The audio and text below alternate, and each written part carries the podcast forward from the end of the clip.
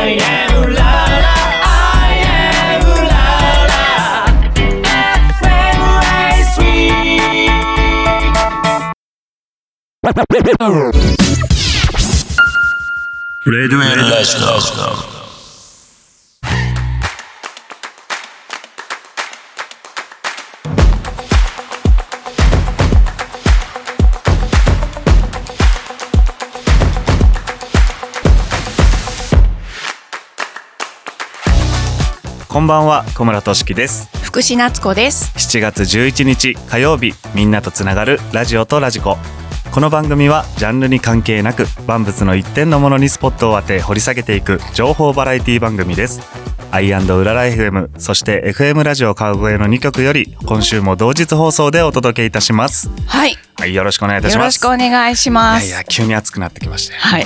またあのジジババの会話だって言われるからそれそういうのやめまいやしょう。本当そうですけどね。もうなんかね、もうそればっかりなっちゃってすいませんけどね。はい。うん。えっ、とね私ちょっと、はい最近気になることがあってトシに聞いてみようと思って今日、はい。えっ、と電車の中で考えてたんですけど。か はい。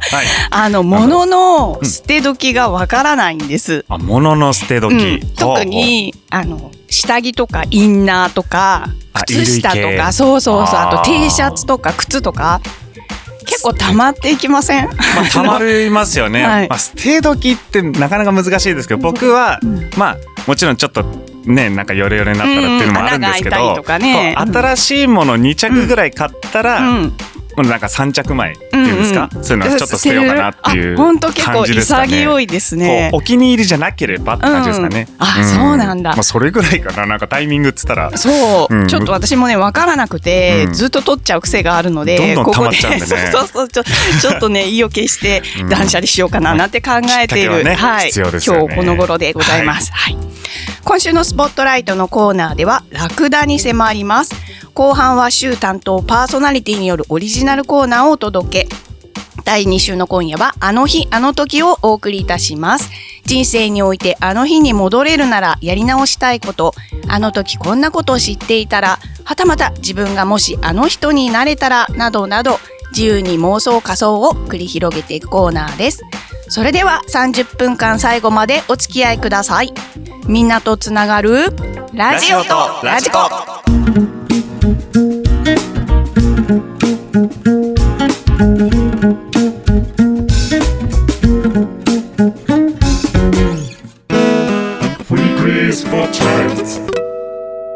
週のスポットライト今週のスポットライトはラクダです。はい。えっ、と、私ね、最近気づいたんですけど、あの、実はね、はい結構動物とか植物とか、あ、好きなんだってことにね気づ今まきましてではそうでも。なかったんですか？いや、そんなことないんだけど、実覚してなかった？あ、なんか、あ、めっちゃ好きみたいな。あ、そうそう。突然。で、えーいや、あのーこの動物が好きとか、はいはいはいはいこの植物がめちゃ好きで集めてるとか、そういうんじゃないんですけど、はい。全般的に、あ、結構好きなんだなっていう好きな方だなと。そうそうそうあそう。気がついた次第でありまして、はいうんあの、2月の放送でもクジラね、特集させていただきたい、あ、いただいたんですけれども、それに引き続き、今月も動物ネタということで、ラクダ、はい、にスポットを当ててみたいと思います。えっ、と、ラクダの種類は主に2種類に分類されて、お。一コブラクダと二コブラクダに分かれます。これはか、イメージ少ないなって感じなんですけど、うんもっといるかなっていうの。あ、そうそう、あの、はい大きくね、分類すると、っていうか、もう多分この2種しかいないんですけど、はい。はい。で、説明の必要もないと思いますけれども、背中のコブが一つなのが一コブラクダで、はい二つなのが二コブラクダということで、もう一目瞭然ですよね。はい。で、えっと、二コブラクダの方が個体数が少なくて、うん現在では1000頭未満しかいないそうです圧倒的に一コブラクダらしい。どっちかっていうとなんか二コブある方が、うんなんか印象は強いですよね。ね、強いですよね。ザラクダみたいな見た目のインパクトなのかもしれないです。そうかもしれないですよね。はい。で、えっ、と、まあ、こんなラクダちゃんなんですけど、トッシーの、まあ、はいザクッとしたラクダのイメージって何かありますか、ザク、まあ、のんびり、遅い、うん。暑いとこにいるっていう、とか。そうですよね。でもなんかまあ暑さには弱いっていうか、なんか、うん、うんいろんな、なんかちょっと漫画のね。ちょっとに出てきたりとか可愛らしいみたいな、ずそんな。瞬間しかないんですけど、はい。ですよね。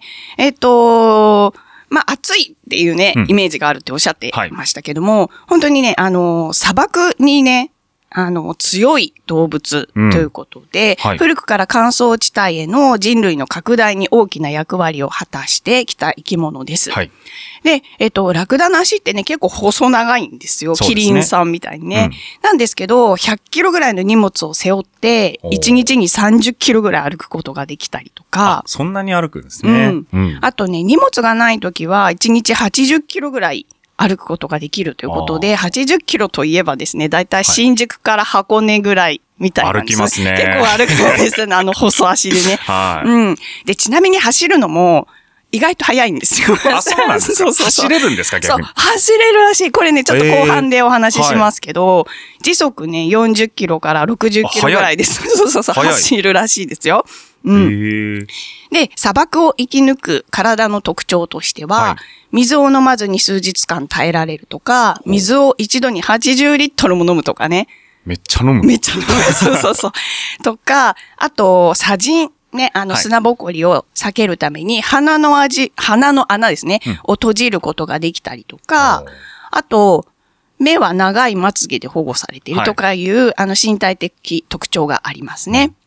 で、最大の特徴であるコブなんですけれども、ここで質問です。質問来た。はい。あのコブの中には何が入っているでしょう？小学生みたいな質問。何が入っている？うん。入っている？うん。おうあるものが入っているんですけど。え？あの、夢が入っているとかダメですよ。え？ものうん。なんだろう？なんでしょなんか、え、え？しおー難しいな。う。うん。な、中に何が入ってるか。なんか、し視覚的な、なんか、こう、コンテナじゃないですけど、なんかアンテナみたいなものが入ってる。わかんない。ちゃんと物が入ってるんですか？あ、そう、あのね。あ物理的なものが入ってる。そう、あの、実は答え言っちゃいますけれども、あの中には脂肪が入ってるんですね。あ、骨とかじゃないんですか？あ、そうそうそう、脂肪。ほうん。柔らかい。柔らかい。この脂肪によってエネルギーを蓄えることができて、はいそれで、あの、ラクダは、5日から8日ぐらいね、何も食べなくても、あの、暑い砂漠の、砂漠の中を生き延びることができるっていう硬いイメージありますけど、結構柔らかいんですか？のかな？私触ったことないまあからわかまあこぶっていうかんないけど。硬はい。いのかもしれないですけど。うんうん。ですね。はい。で、あの、ちなみにこのコブ生まれた時からあるわけじゃなくて、はい将来コブになるであろうために袋だけ持って生まれるらしいですよ。はいはいはい。なるほどね。うんそこからもうどんどん大きくなるにつれて、そうコブがえエネルギーの蓄え量が増えてくるあそうそうそう、っていうイもりもり。メージなんですかねそうそうそう、出てくるっていうイメージです。なるほど。はい。で、そんな乾燥地帯にめっぽう強いラクダなんですけれども、日本のような、あの、こう、高温多湿なね、はい気候にはね、ちょっとね、弱いようで、日本に生息してるってあんまもちろん聞かないですそうよね。ですよね。やっぱいないもんですか？うん。あの、同人とかにはね、うんあーはいいるんですけど、なんかね、熱中症になっちゃったりとかね、結構。なんかやっぱり暑さに弱いイメージですよね暑さというか、多分、暑さがまあ湿湿気気に弱いんだと思います。うん。とはいえ、日本でも見られて、はい。だいたいね、20箇所ぐらいの動物園でラクダを見ることが可能多いで。ですすね、意外と。うんはい。で、えっ、と、近郊では埼玉県の東武動物公園だとか、千葉県の市原象の国、はい神奈川県のズーラシや、うん静岡県の富士サファリパークなどなどで飼育展示されているようです。はい。で、ちなみにズーラシアでは背中に乗れる体験コーナーもあるらしくて、私これちょっとめっちゃ行ってみたいと思うんですけど。ズーラシア以外では体験はやってないんですやっかね。てないのかな？なんか、あの、調べてみたんですけど、一応、一押しはズーラシアで出てきました。なるほどはい。確かに乗ってみたいですよね。乗ってみたいですよねうん憧れの一つ。まあそんな薄い憧れではありますけどそうそうそうそう乗ってみたいっていうのは確かにうん楽だといえばね。はい。はい。ですね。で、ここまでは一般的なラクダの生物学的特徴を中心にお話ししてきたんですけれども、ちょっとね、ここからパパパッと3点ポイントあたりね、私のチャーム、あと思うラクダのチャームポイントを上げてみたいと思います。題して、ここが可愛いぞ、ラクダのチャームポイント参戦ということで、ありがとうございます。ちょっとね、時間も迫ってきたので、はい。パパパッと行ってみたいと思いますけれども、そのうち、大きな図体。ね確かに。そう。うんあの、私、生き物好きだって言ったんですけど、結構大きい生き物が好きで、大型ですね。うんはい。象とか、うんキリンとか、確かに可愛いですよねそう、ワニとか好きなんですね。で、ラクダもまあ3メートルぐらい身長があるので、大きいぞということでね、ここ可愛いなと思いますね。うんはい。では、その2、正面の顔。顔。うん。うんっていうことで、えっ、と、ラクダね、正面から見見た顔がめっちゃ可愛いんですよ。なんか舌出てるイメージですあ、よ。そうそうそう。結構口元とか、うん実はね、じっくり見るとグロテスクなんですけども、正面から見ると結構ね、可愛くて、私はここが大好きなはいアングルです。はい。そして最後、その3。うるうるお目目ということで、あの、よく、ラクダの目ってちょっとつぶらで大きくてね、そうですねあの、ちょっと、そうそう、潤んでる印象があると思うんですけど、ここね、あの、乾燥から目を守るために常に脂肪分を含んはだ粘膜、粘液を分泌しているそうで、そのためにうるうるしているらしいんですけれどなもるほそれ、可愛い。超可愛いよね。超可愛い。はい。はい。以上、駆け足でありましたけれども、私が個人的に思うラクダのチャームポイント3選でした。はでは、ここで今週の一曲をお届けします。プシンさんでラクダ、歌の歌。プシンさんでラクダ、歌の歌でした。第2週担当パーソナリティの小村俊樹と福士夏子がお送りしておりますラジオとラジコ。今週のスポットライトはラクダです。はいはい。前半はですね、ラクダの生物学的特徴をおはい。伝えしましたけれども、前半の衝撃的ななんかコブが脂肪だったっていう。意外とそこ引っかかりました。ね一つ僕利口になったそうみたいな。はい。後半は、ラクダにまつわる娯楽やアートについて、お3つご紹介していきたいと思いおます。願いします。うん。まず1つ目は、ラクダ相撲です。相撲。相撲。おうん。で、こちらはですね、意外と歴史が長くて、はい調べたところ、2400年以上前、トルコ部族が楽しんでいたスポーツということで、あの、もちろん現在でも行ま行われております。はい。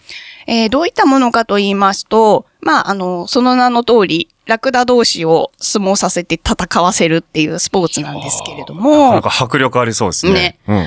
あのーまあ、メスをめぐっての争いってことですね。まあオス同士のそうそうそうそうそうなん。か求愛の一つの行動っていううん。あ、そう、そういう感じです。メスを奪い合ってっていうことですね。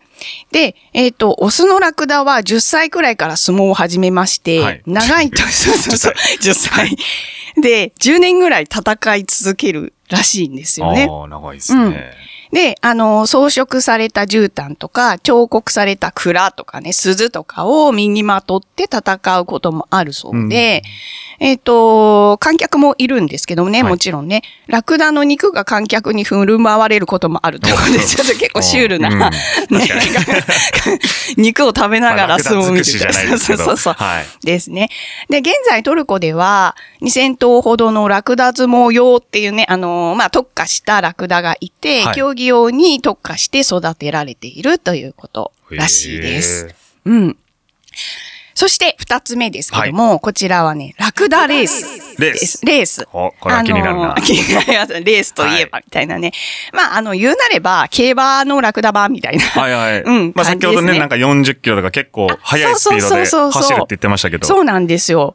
で、えっ、と、こちらも結構格式高い競技で、はいえっ、と、もともとは結婚式とか地域のお祭りなどね、晴れの日に行われるも催し物だったそうで、へーえっ、と、5キロから10キロぐらいの、はい。あのー距離をね、性別、年齢別でレースを行うそうです。はいうん。で、賞金ももちろん出るんですけれども、あのー宗教上の理由でかけることは禁止だそうで、あの、ただただ賞金が出る。まあ、見て参加者は優勝すれば賞金出るけど、あまあ、そうそうそう競馬みたいなんで、そういうことはしてないと。あそうです、そういうことですね。で、あのーまあ、最大で60キロぐらい、時速ぐらいの、はいスピード速いですよね結構うんね、速いですよね。そう、びっくりした。で、あの、馬よりも手綱さばきが単純っていうか簡単らしいんですよ。はいなので、昔はあの、体重が軽いから、え有利ということで、うん。子供をジョッキーに使っていたみたいで、そういうジョッキーの年齢制限とか、なんかそういうのも、ないんじゃない。ないんですかね。まあ、子供が乗るぐらいですからね。そうそうそう、ファジーな感じ。はいはいはいで、まあ、あの、現在ではね、ちょっとそれはどうかなっていうことで、子供は、うん。スポーツマンシップ的あな。そうそうそう、NG らしいんですけどはいはいはい、面白いことにですね、あの、子供の代わりにロボットが乗ってたりとか、ロボット？そうそう。ほうあの、ただペチペチ打つだけのムチ。なんか操作してるんですかね、外から。かなリモコンとかで、うんペイペイ。そう A ボタン、あ A ボタン。A ボタンマリオみたいにね。そう。とか、あと自動ムチ打ち機みたいなあの、ただただペシペシ叩く機械が 乗っている。なんかちょっとな、うん、らしいです。私もちょっと映像を見たんですけど、かなりね、面白かったですよ。シュールですよね、なんかね。ただパッパッパッとあ叩く。そうそうそう。でもその程度の、こう、何、無知で、無知さばきで、ラクダは全力疾走で走れるらしいのであー、なるほど。うん、らしいですよ。はい。面白いですよね。面白そうですね。はいうんそして最後にはね、これおすすめなんですけど、はいラクダアートですね。はいうん。で、こちらはラクダの毛を刈り込んで、ラクダの体全体に絵を施すことで、インドやパキスタンのラクダ祭りの中で行われている、まあ、コンテストの一部なんですけど、トシ知ってますか？これ。見たことある？体にも絵を描くってことですよね？なんか毛を剃って。そう。で、どういうことかと言いますとね、こ、こんな感じ。あすごいうんね、素敵ですよね。めちゃめちゃなんか絨毯の模様みたいな、うんそう、壁画みたいな。そう、これラクダの毛なんですよ。えーすごい。で、私びっくりしちゃったのが、はいテレビ番組で、このラクダアートを入賞した方っていうのが出てて、はいえー出演されてて、日本人の女性の方だったんですよあ。そうなんですそうね。。で、そこからすごく興味があって、調べてみたら、はいめっちゃこんなね、あの、繊細な、ね本当にアートと呼ぶにふさわしいような、うん、ものがあったので、すごい興味がありまして。なんかいろんな作品ちょっと見てみたくなりますよね。はい。あの、ラクダアートで調べてみると結構。一発で出てきますねうん出てきますのへで、ーもしよかったらね、皆さんも調べてみていただけたらと。ぜひぜひ感動しますね。これね一瞬だけでしたけど、今はって思い。ますよね。すごいって思いました。うんはい。はい。ということで、以上、後半はラクダにまつわる娯楽やアートを紹介しましたけれども、まあ、リスナーの皆さんね、もう、ちょっとこの3つ、もしかしたらうんご興味いただけたかななんて思うので、はいもし、ね、あの、ご興味ある方は調べていただければと思いぜひぜひお願いいたしまます。はい。以上、今週のスポットライトはラクダでした。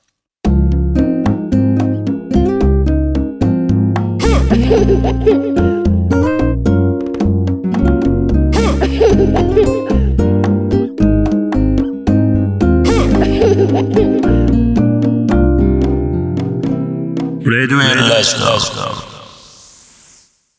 あの日、あの時。さあ、ここからは週担当パーソナリティによるオリジナルコーナー。第2週の今夜は、あの日、あの時をお届けいたしますが、はーい。がお便りをいただいてます そう、あので、りがとうございます。本日はちょっとお便りメインなそうですねトークをさせていただければなと思います。はいはいまず一通、えーいただきましたラジオネーム、ランランさんです。はい。はい、えー第2週のお二人へ、いつも聞いております。ありがとうございます。年3連勝おめでとうございます。ありがとうございます。ありがとうございます。なっちゃん、近々の公演などありますか？お ?SNS 拝見してます。といただきました。ありがとうございますはい。まあ私はまあおめでとうございますということなんですけども、うんうんうんうんなっちゃんのこの公演とかね、そう。ね、ちょっとね、宣伝に入っちゃいますけど、はいはいえっ、とね、公演っていうのが8月にあるんですけれども、まだちょっとこれ、オフレコって、うんあの、S、まあむにゅむにゅむにゅなので、あの、SNS 上でまた配信していきたいと思います。はい、ぜひね、あの、今後も、えー SNS 等でね、はい拝見していただければと思いはい、ます。ありがとうございます。はい、続いて、えーラジオネーム、まこちんゆうさんです。おえー最近悲しいことがありました、うんえー自分がよく行くホームコース、シティカートが5月末で閉店してしまいました。えーそれを機にゴーカートに乗りに行く機会が減りました。小村っちに聞きます。おすすめゴーカートコースはどこですか？過去関東内でと。近場で行けるところ。はい。まあ、実は、あのー私、レンタルカートといいますか、うんゴーカート場。まあ、もちろんね、僕が育った、まあ、サーキットとか当然あるんですけども、はいあんまりあちこち乗り行ったことはないんですけどそも、うなんだ。あのーまあ、当然ね、箇所は知ってるので、ええまあ、お勧めさせていただければなと思います。はいはいぜひぜひで、3つ挙げさせていただきます。まず1つ目がですね、F ドリーム平塚。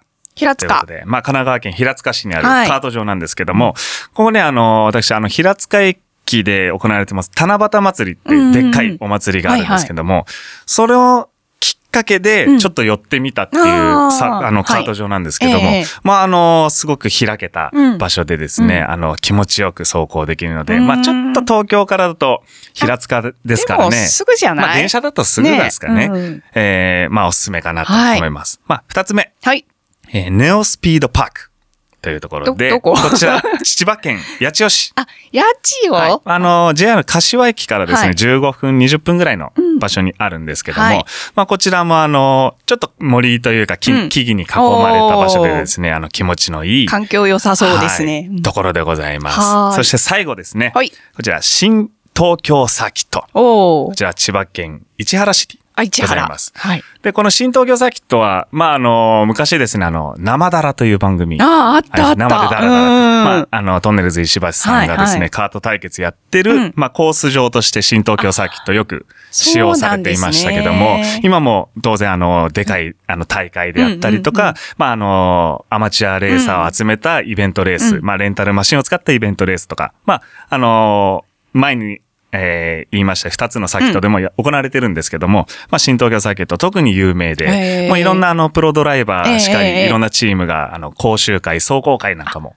行われてる場所なのでですはね、まあ、ぜひね、あの、この方多分あの、僕の同級生まあ、なんで、ね、あの、何度かお便りいただいてますよね。てありがたいんですけど、まあ、あの、ロードバイク、自転車で行動するのあやってで、あ、そうなんですね。はい、どこ、どこでも自転車で行くから、おー、じゃあ、チャリで。ぜひね、あの、体力作り、外し、あの、楽しみに。うん。あの、ええ。まあ、ネオスピードとかね、あの、平塚とか、その、辺は行ったことあんのかな？どうなんだろう。うん。でも、あの、どこもね、楽しいサーキットですし、うん。はい。まあ、あの、レンタルサーキット、これ以上に、もう全然ね、十何箇所もうんうんうんたくさんありますので、はい。あの、調べて、ぜひぜひ遊びに行っていただければなと。ねこれからの季節。はい、まあ、サーキットもね、問い合わせ、あの、はい。フォームとかいろいろありますので気になることありましたら、もちろん連絡もしていただいて、はいええあの、ぜひぜひいろんなサーキットで経験を積んでね、はいええあの、楽しんでいただければはと思います。具体的にありがとうございます。うんということで、えー、リクエストいただきましたね。うんねえー、マカチンさんからですね、えー、ビーズの It's Showtime。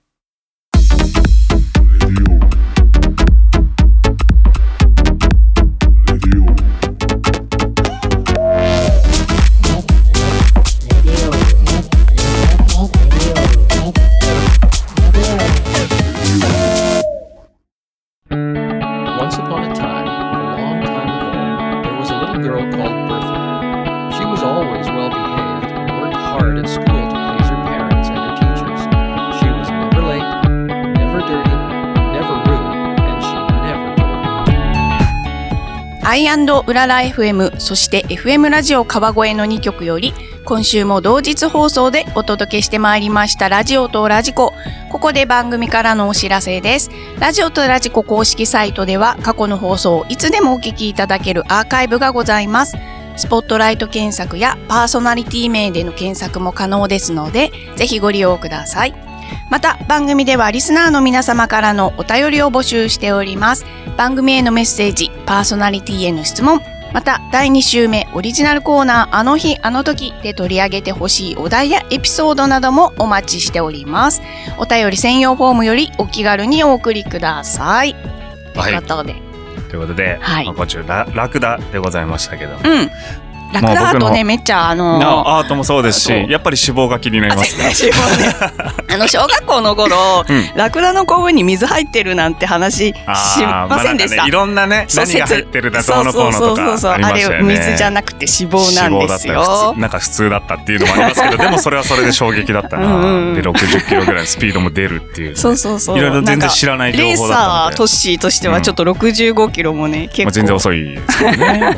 ただね、もちろん単体で60キロっていうのはね、そうそうそうそう。すごい、なんか、まあ、馬力馬力すごい。ね。ね、すごいなって私も思いましたよ。早いな、うん。まあなんかアートもね、うん。なんか調べて、いろんなどんな作品があるのかなそうそうそう、いっぱい出ててくるので、あの、ぜひぜひ、本当に調べてほしいです。おすすめです、なん私。かいろいろな過去のね、その受賞作品とかね、そうそうそうそうそう。見れると思うのでね、うんうん。あぜひ僕も調べたいなと思います。皆さんもよろしくお願いします。はい。ということで私から一点だけねお、あの、お知らせがございます。うん。で、あの、一つ夢が叶ったことがありまして、あの、シミュレーターうんうんあのレーシングシミュレーターですね、はこちらの店舗でちょっと働かさせていただくことになりまして。い。えーなんかそこでね、あのいろんなこの指導だったり、ええ。あのええ免許を持ってない方とかね、はい。まあ若い方でも、ええ。あのそういう運転技能とかの、うんうん。あのご指導させていただきますので、おもしあの気になる方がいましたらですね、ええ DM にしても、はい。まあ番組やっててもね、なんかこんなこと言ってたんですけど気になりますみたいなお便りいただければ、はい。はい、思いますので、ぜひ、えーよろしくお願いいたします。